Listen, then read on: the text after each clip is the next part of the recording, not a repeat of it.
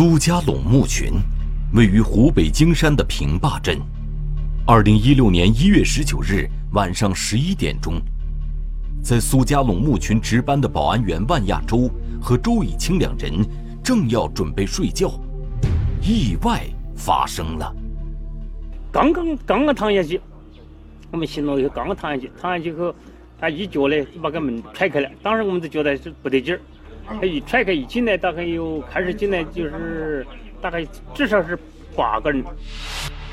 八名陌生男子在深夜时分闯入值班室，突如其来的状况让万亚洲和周以清不知所措，还没等反应过来，一种火辣辣的液体就喷到了他们的脸上。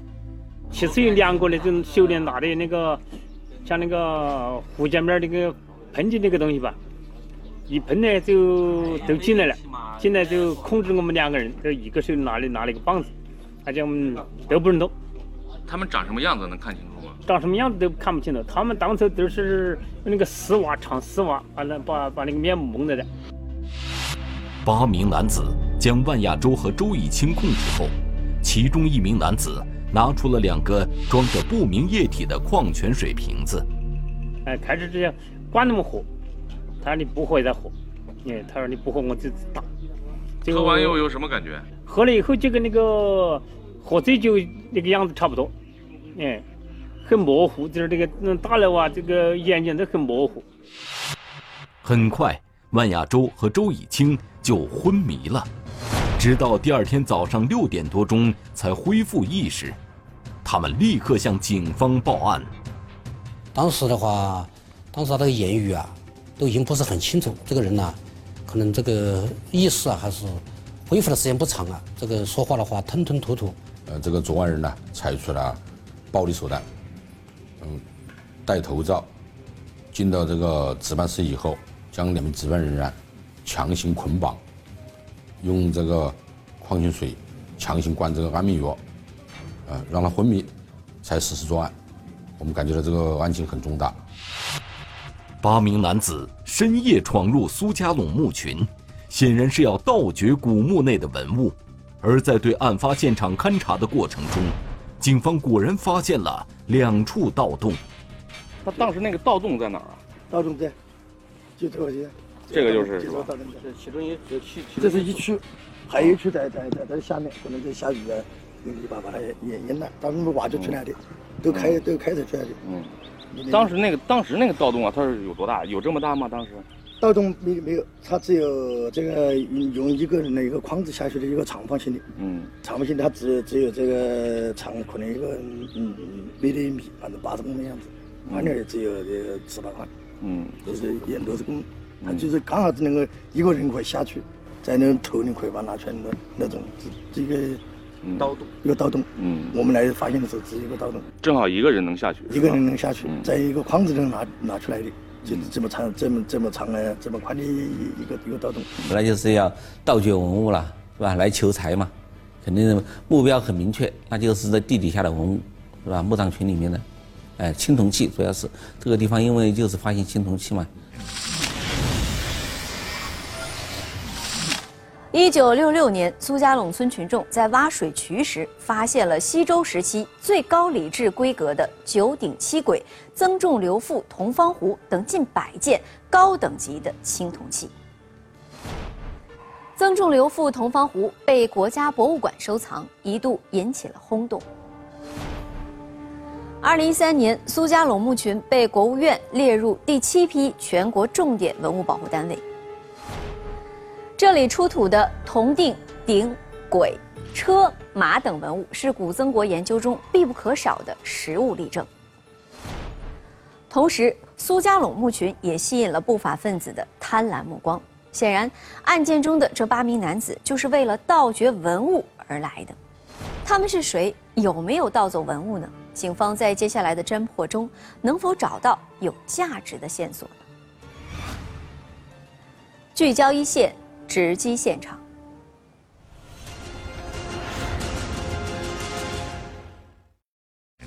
千年古墓群惊现两处盗洞，这就是那种比较专业的盗墓人所为。寻找线索，全力追踪，可疑人物浮现出来。以车找人，按照这个思路，对这个车呢进一步扩大这个侦查的范围呢。案件侦破过程一波三折，丢失的国宝能否被追回？古墓贼影，一线正在播出。苏家垄墓群出现的两处盗洞，深约两米。警方在对盗洞的勘查中，发现了蛛丝马迹。在个这个盗洞的这个最底部，就发现有这个铜器类的。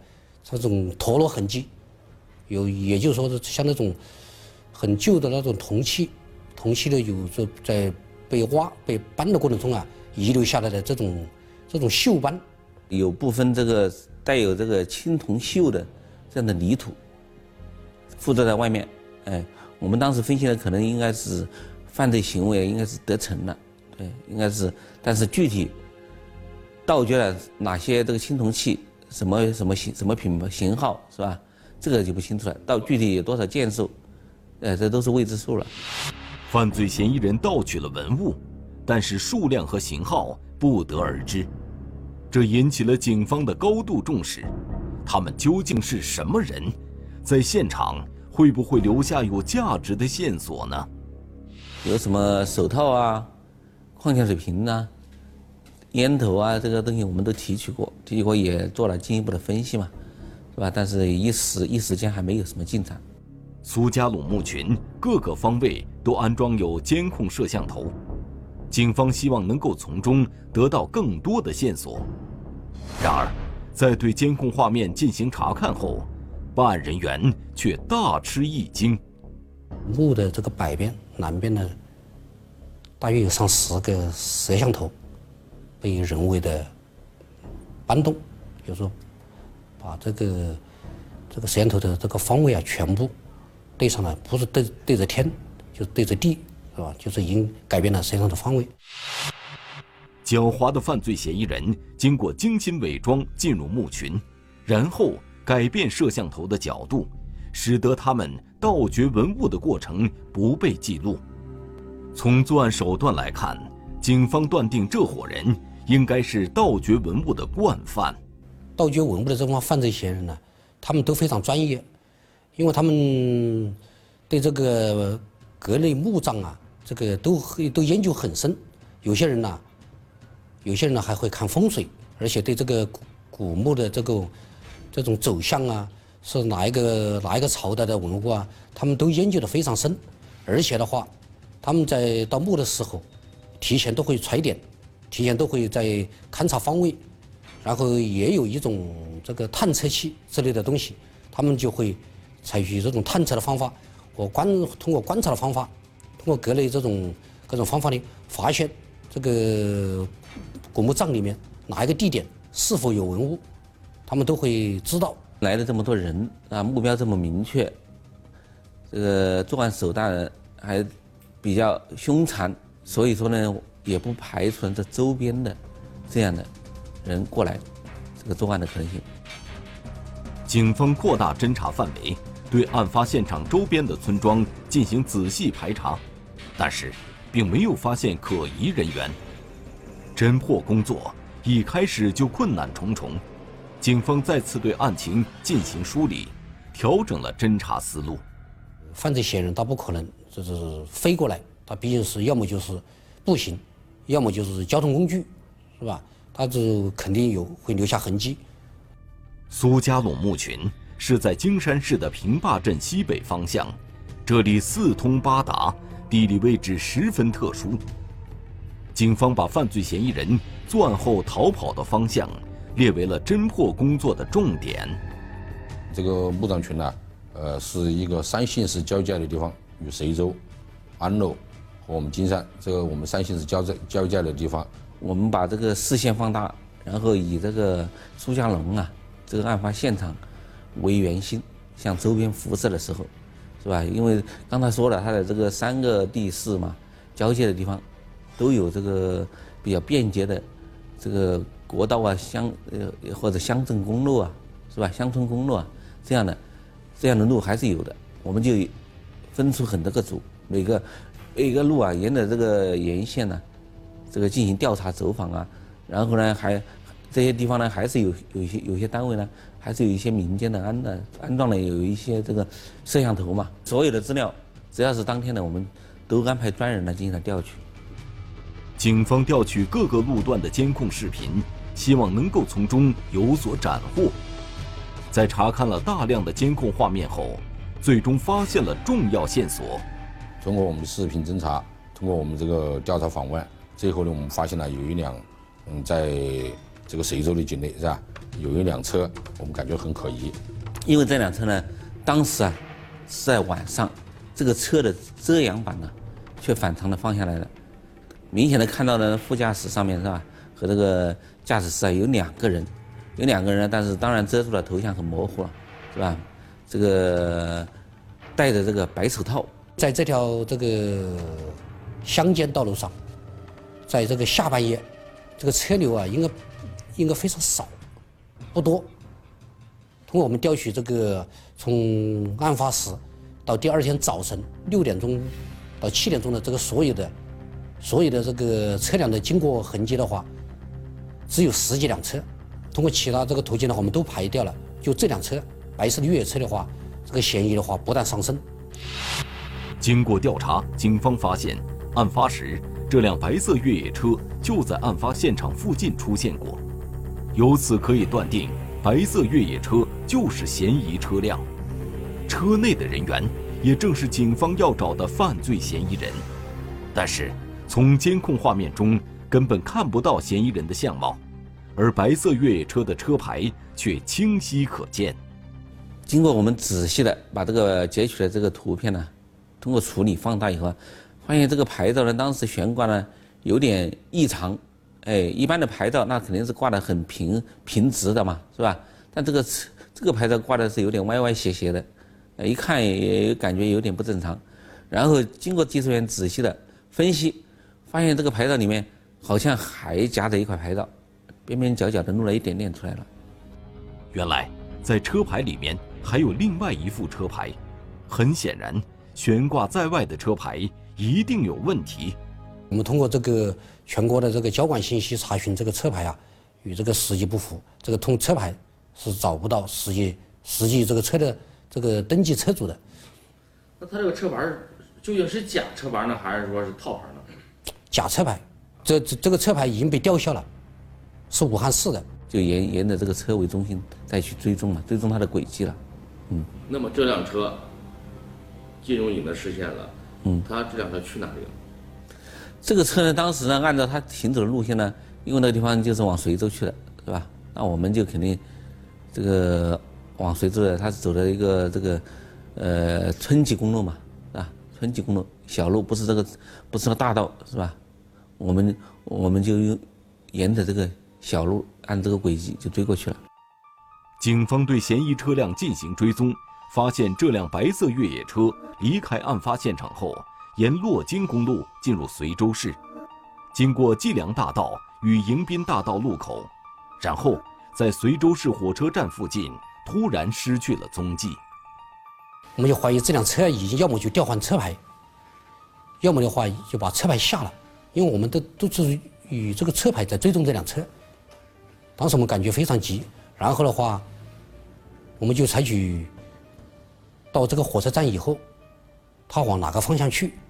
当时的话，道路也非常复杂，在火车站的话，有三三到四条道路，有国道，有省道，有这个城市道路，也有这个镇道，所以当时有有四条道路。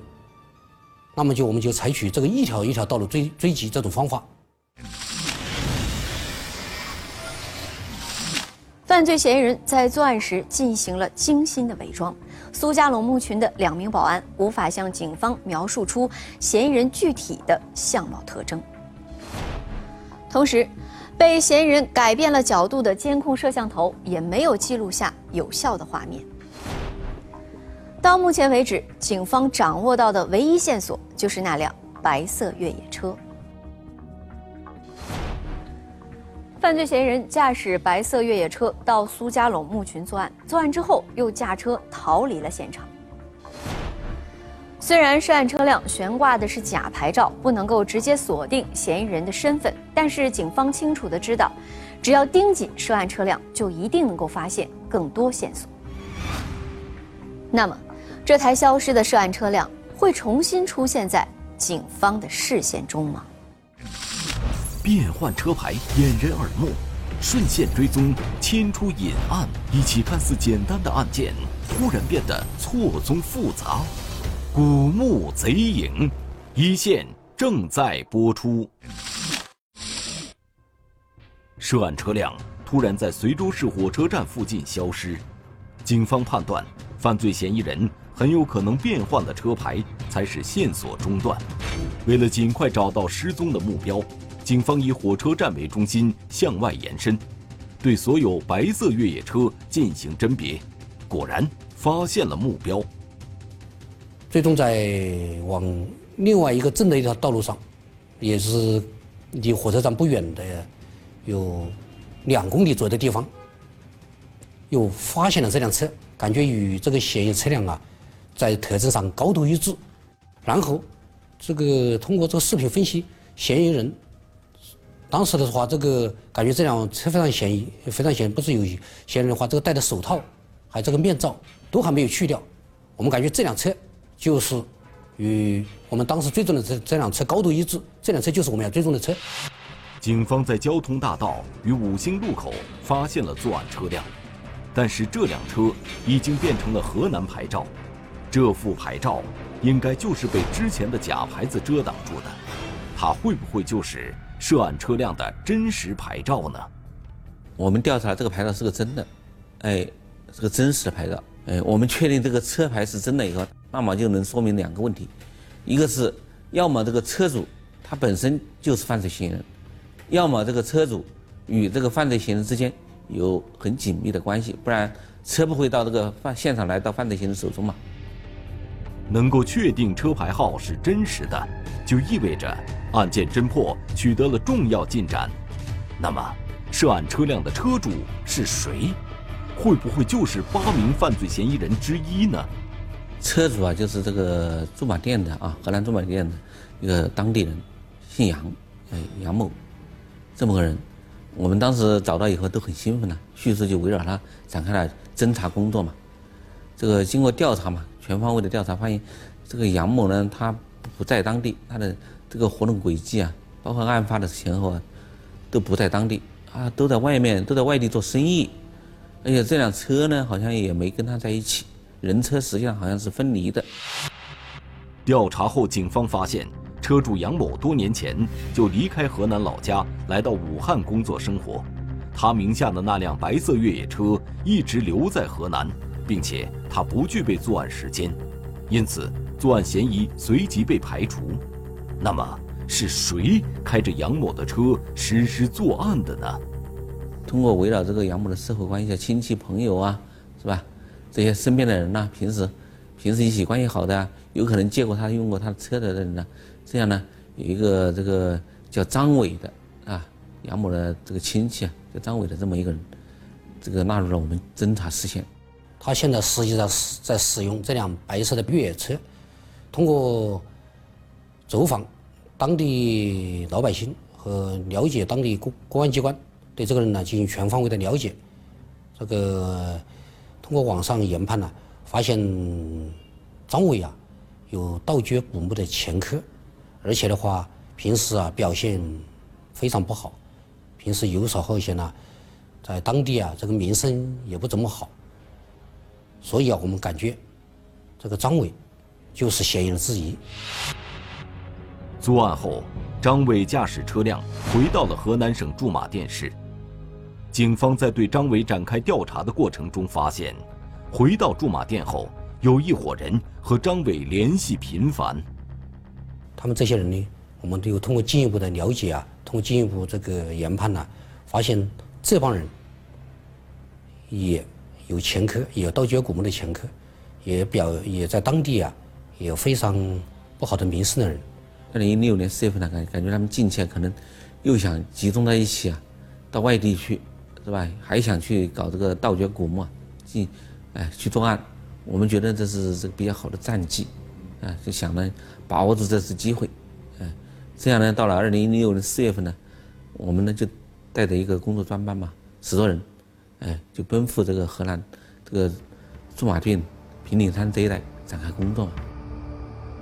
警方了解到，张伟正在筹划再次作案，并且得知他们会在二零一六年四月五日聚集在一起。对于警方来说，这是实施抓捕的好机会。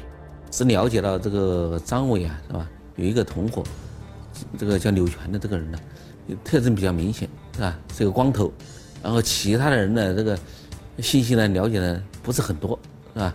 那我们就把这个呃刘全呢死死的给盯住了。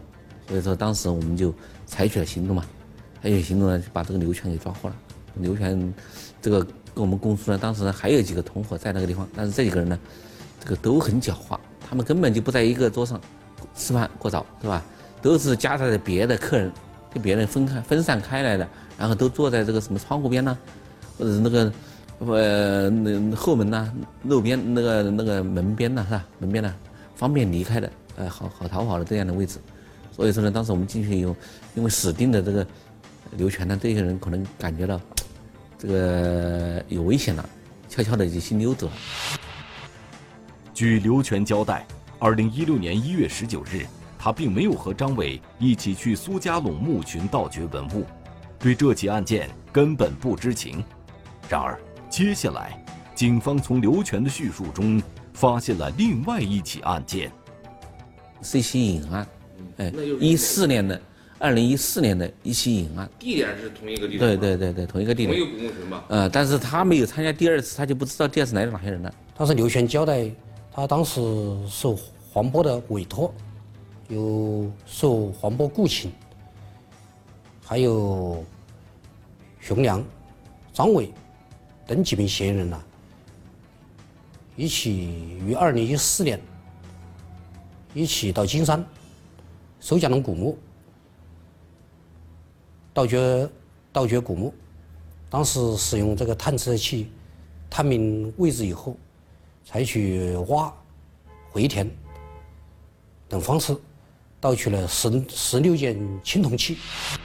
二零一四年十一月二十七日，一个叫黄波的人雇佣刘全、张伟等人来到苏家垄墓群盗掘文物。二零一六年一月十九日，张伟等人再次来到苏家垄墓群盗掘文物。那么，这两起案件有什么关联吗？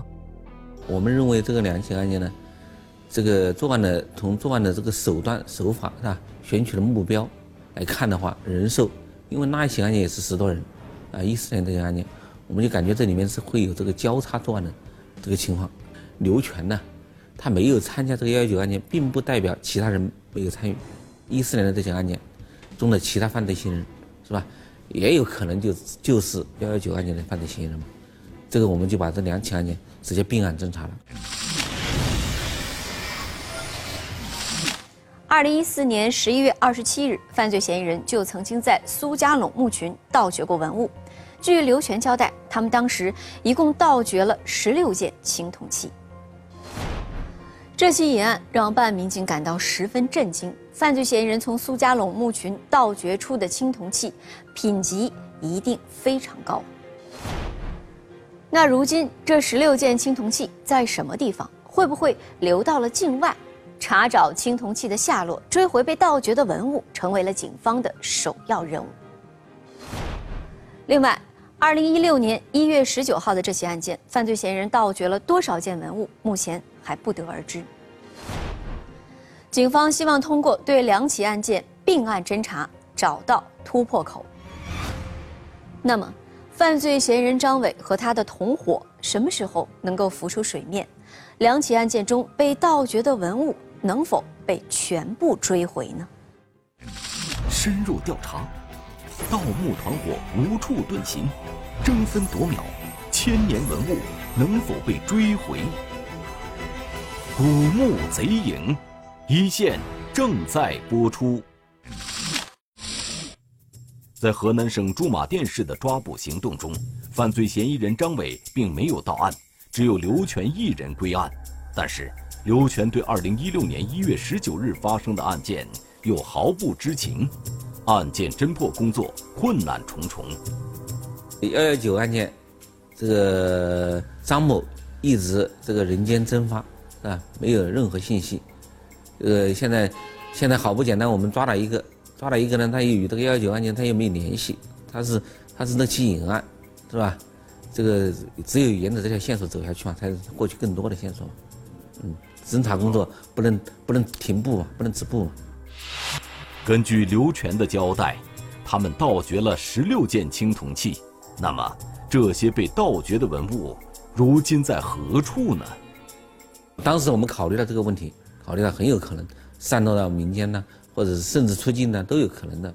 哎，虽然这个，但是他的这个刘全呢，他是个小学文化程度嘛，是吧？他反正只能描述大致青铜器，呃，长得什么个样子，但是具体叫什么，什么是什么东西，他也说不清楚，呃，只能说有十六件。啊，他这个数字，他应该是还比较清楚，嗯，因为他亲自参与了这个销赃的过程。我以一百二十万的价格卖给了河南叶县一个叫五哥的人。那我们当时啊，这个找到这个五哥，发现这个五哥在当地啊，这个经商是吧？这个商业还是做的生意做的比较好。结果他已经转手了嘛，又转手了。警方发现十六件文物。是被一个叫王峰的人花了二百多万元买走的。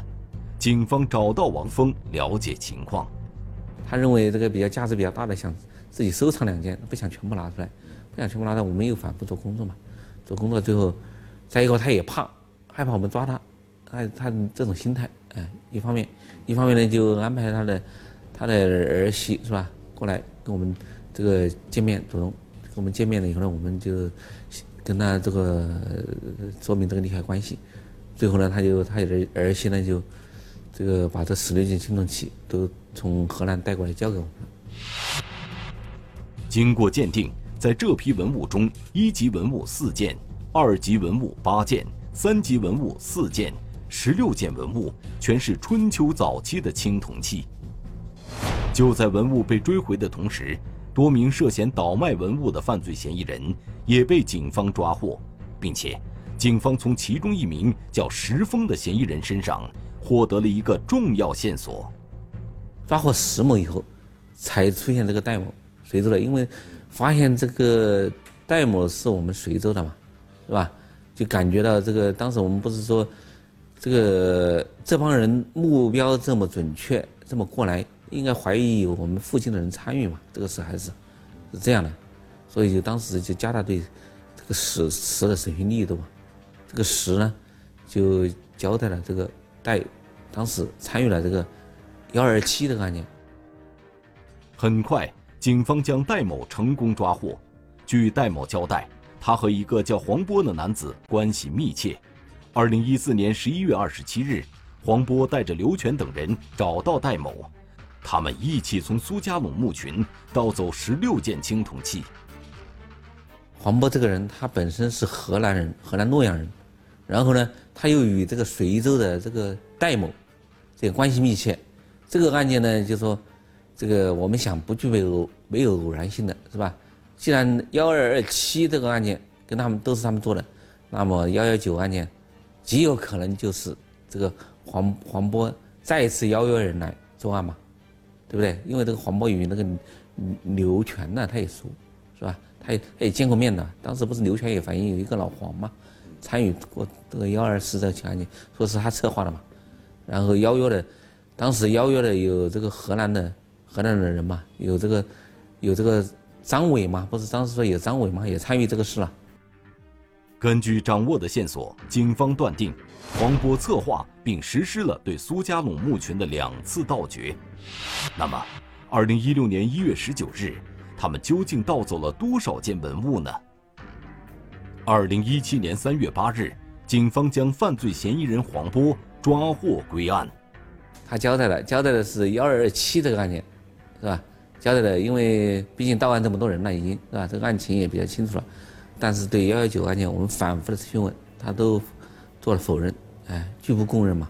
他把这个责任呢，他不承认是他策划的嘛，他承认他说推到给张伟，因为张伟一直没到案，他心知肚明嘛，这个黄波心知肚明嘛，所以呢，拒不供述这个幺幺九案件。